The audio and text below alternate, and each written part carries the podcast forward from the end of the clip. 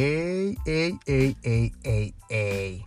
¿A dónde vas, ah? Vamos hablando. Vamos hablando francamente de esa cosa que quieres hablar, ¿ah? Aquí en mi podcast, el cual es simplemente una extensión de mi blog, vamos a hablar sobre cuestiones que tengo ahí escritas, historias, filosofadas, que en este caso pues las hago verbal. Aquí tu host, Michael Maldonado.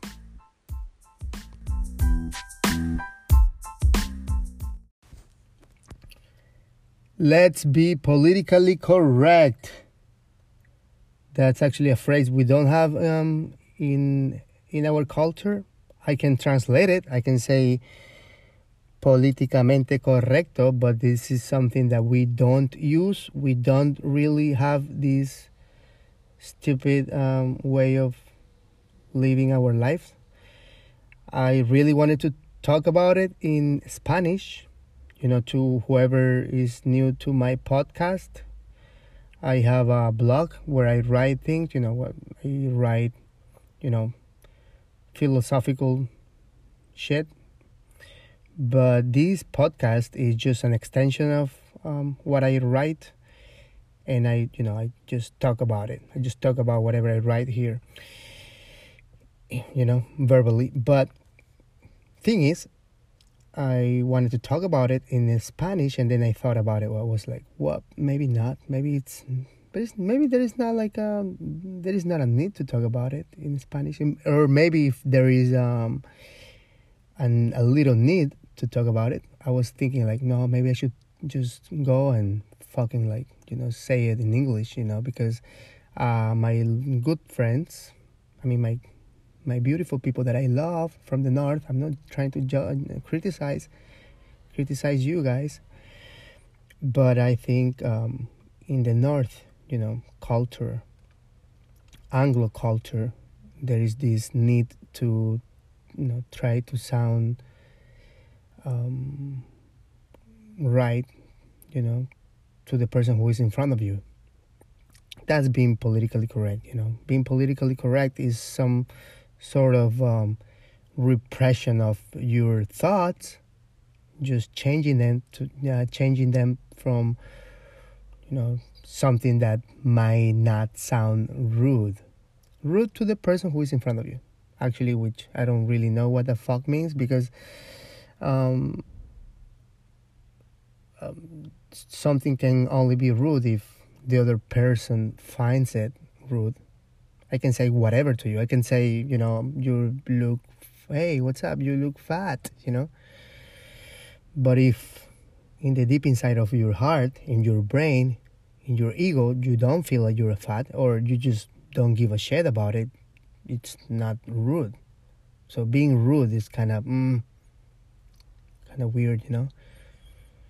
Being rude, you know, trying not to be rude, you know and that's actually you know something that I never understood. I was I lived in the United States for a um, couple of years back in 2010 and I remember I was you know I was younger. I was uh, 10 years younger.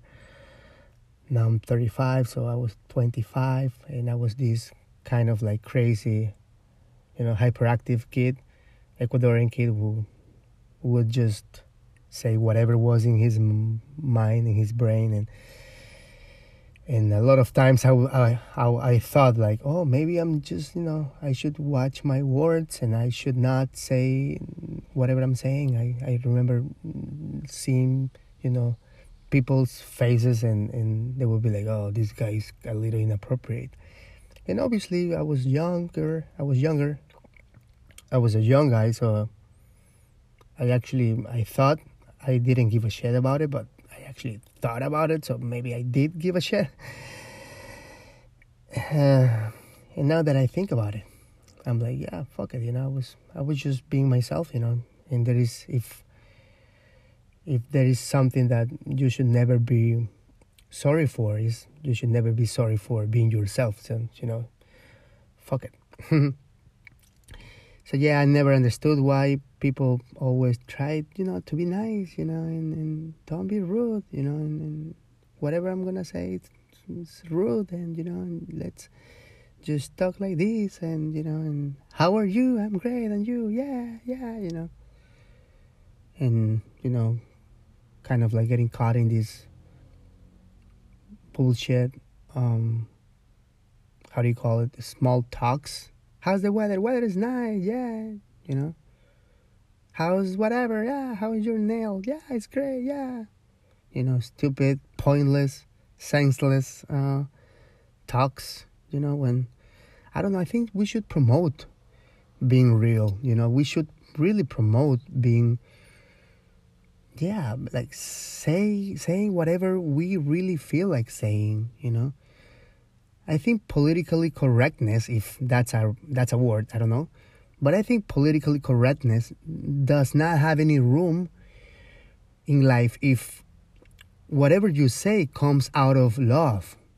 You know it should never be it can never be bad being honest. It can never be bad being you know saying the truth.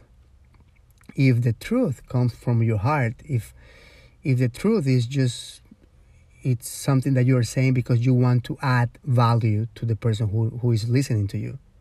And you should never apologize for that you know?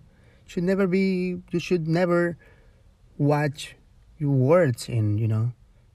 And yeah try not to offend the other person you know? You have not um, like you have no power. I have for example myself i i i, I can't control your feelings i can control my feelings i cannot control your feelings so whatever i say just just my opinion you know and yeah let's promote that you know i was seeing all these um how do you call black life matter which I believe is something very nice. And this is this a, like a new revolution? Well, not really new, but you know what I mean. Yeah, like people are protesting, and you know, but that's great. After this, let's do some, you know, some revolution about like being real, you know, and you know, and go and say, you know, fuck the police, fuck being politically correct, you know. Let's be honest. Let's be real, you know yeah, let's do that, you know, let's start that revolution. What about it, huh? What about that, my friend? Let's do that. Um, anyways, uh, today is a very special day. Today is my mm, brother Marco's birthday. Happy birthday, brother. I love you and thank you for everything. Thanks to uh, thanks for your existence because you exist in this world I have, you know, made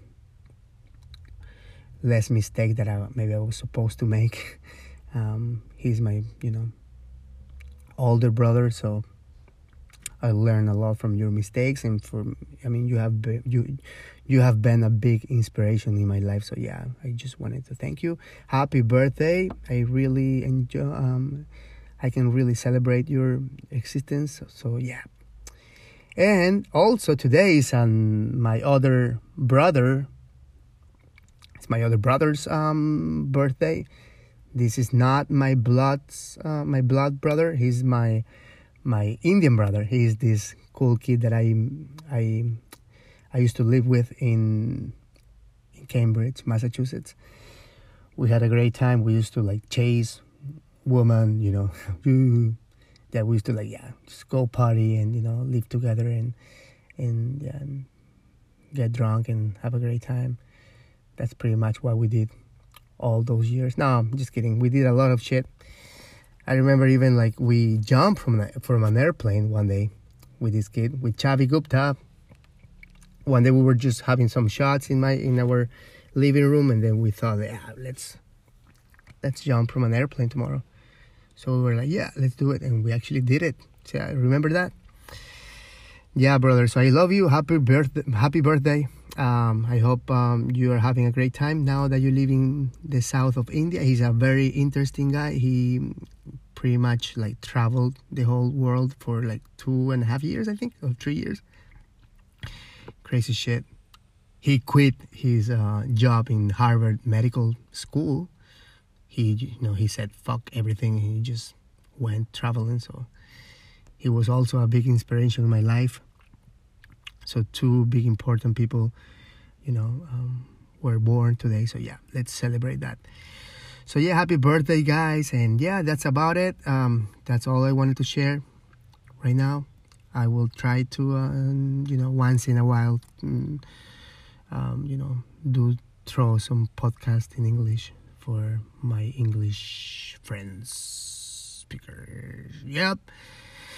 So yeah, guys. Um, so yeah, see you later. Bye.